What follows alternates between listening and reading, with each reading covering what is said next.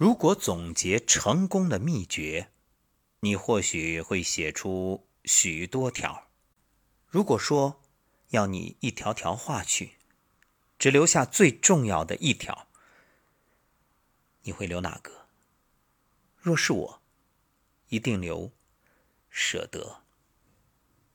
先有舍，才有得。一位旅行者在茫茫沙漠中迷了路，骄阳似火，酷暑难耐，没有水，他饥渴难忍，死神向他招手。这时，他在心里暗暗提醒自己：水，水，一定要坚持到最后一刻，我要找到水源。凭着一股强烈的求生本能，他在沙漠中艰难跋涉。找啊找啊，终于他发现了一块小石板，而小石板旁边竟然有一个集水机。他迫不及待，使劲儿的抽水，却怎么也抽不上来。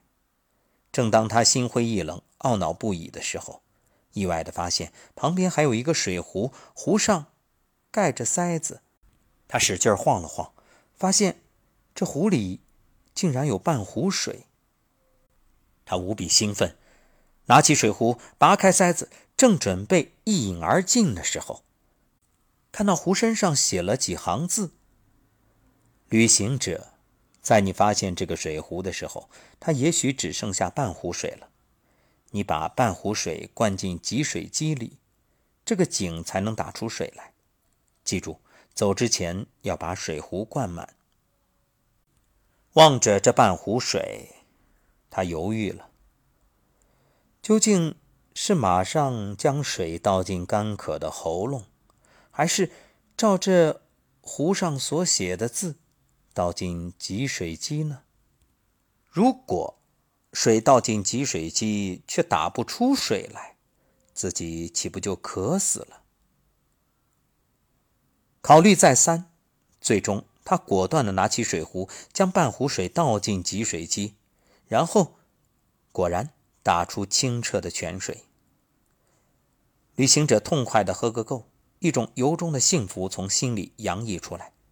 休息了片刻，他将水壶装满水，盖上塞子，然后用笔在壶身的纸上又加了几句话：“请相信我，纸条上的话是真的。”你只有先舍得半壶水，才能打出更多的水。舍得，舍得，有舍才有得。舍与得是紧紧联系在一起的。人生长河，人们常常面临舍与得的考验。给予和接受存在于人际关系中所有的内容里。给予产生接受，接受又产生给予。上升之物必会降落，输出的也必定回归。每一颗种子都蕴含着千木成林的诺言，但必须把种子储存起来，还之于肥沃的土地。你给予的越多，收获的就越丰厚。舍得，舍得，只有舍才能得，舍与得是紧紧联系在一起的。人这一生啊。时时刻刻都面临着舍与得的考验。事实上，生命中一切有价值的东西，只会在给予时才能变出千万种。在给予中没有变化的东西，既不值得给予，也不值得接受。如果在给予别人时你若有所失，那么这种给予不是真正的给予，因而也就不会有所提升。如果你勉为其难的给予，这种给予便失去了意义。你在给予和接受当中所怀的意愿最重要，你的意愿应该总是为给予和接受者都创造快乐。当给予是无条件和真诚的时候，回报也就自然成正比。所以，给予这一活动必须是充满快乐的。你的精神务必在给予时产生快乐的感觉，这样在给予背后的能量就会成倍增长。一个漆黑的夜晚。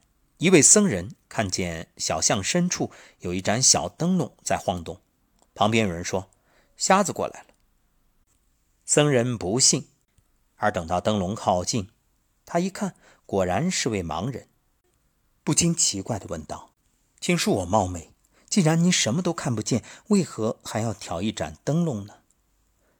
盲人一笑，说道：“黑夜里满世界的人都看不见，所以我就点燃了一盏灯。”僧人恍然大悟：“哦，原来您是为别人照亮啊！”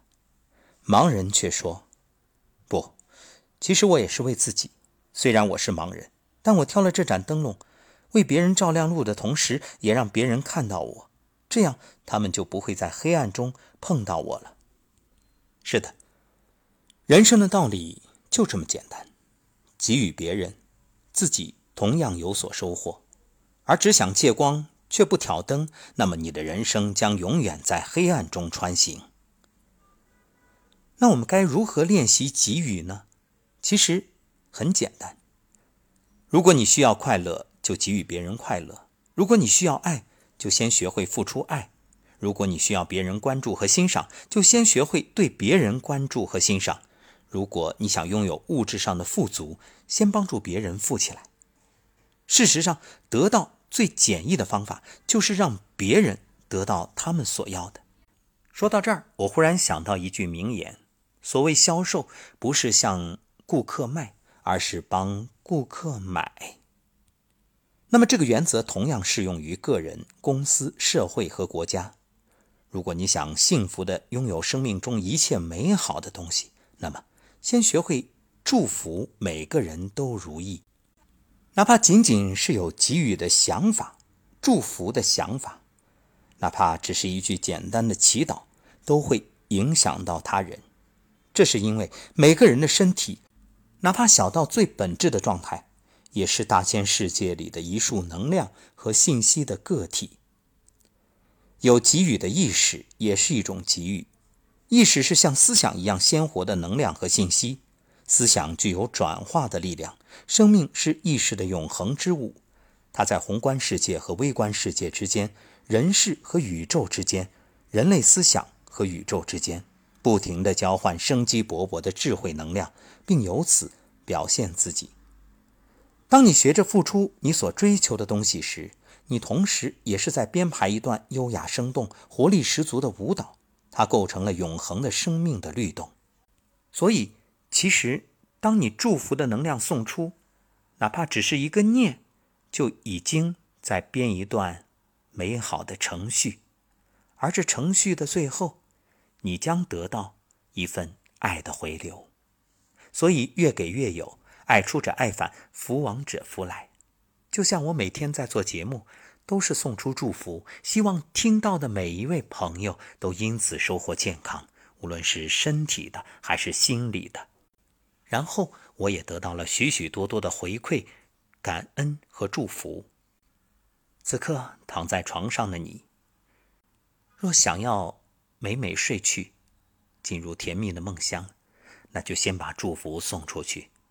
祝愿所有此刻想要入梦的朋友都能够顺利入睡。如此，你自己也就会收获美好、平静和喜悦。所以，深深的感恩，美好的祝愿，一切都会越来越好。晚安，好梦。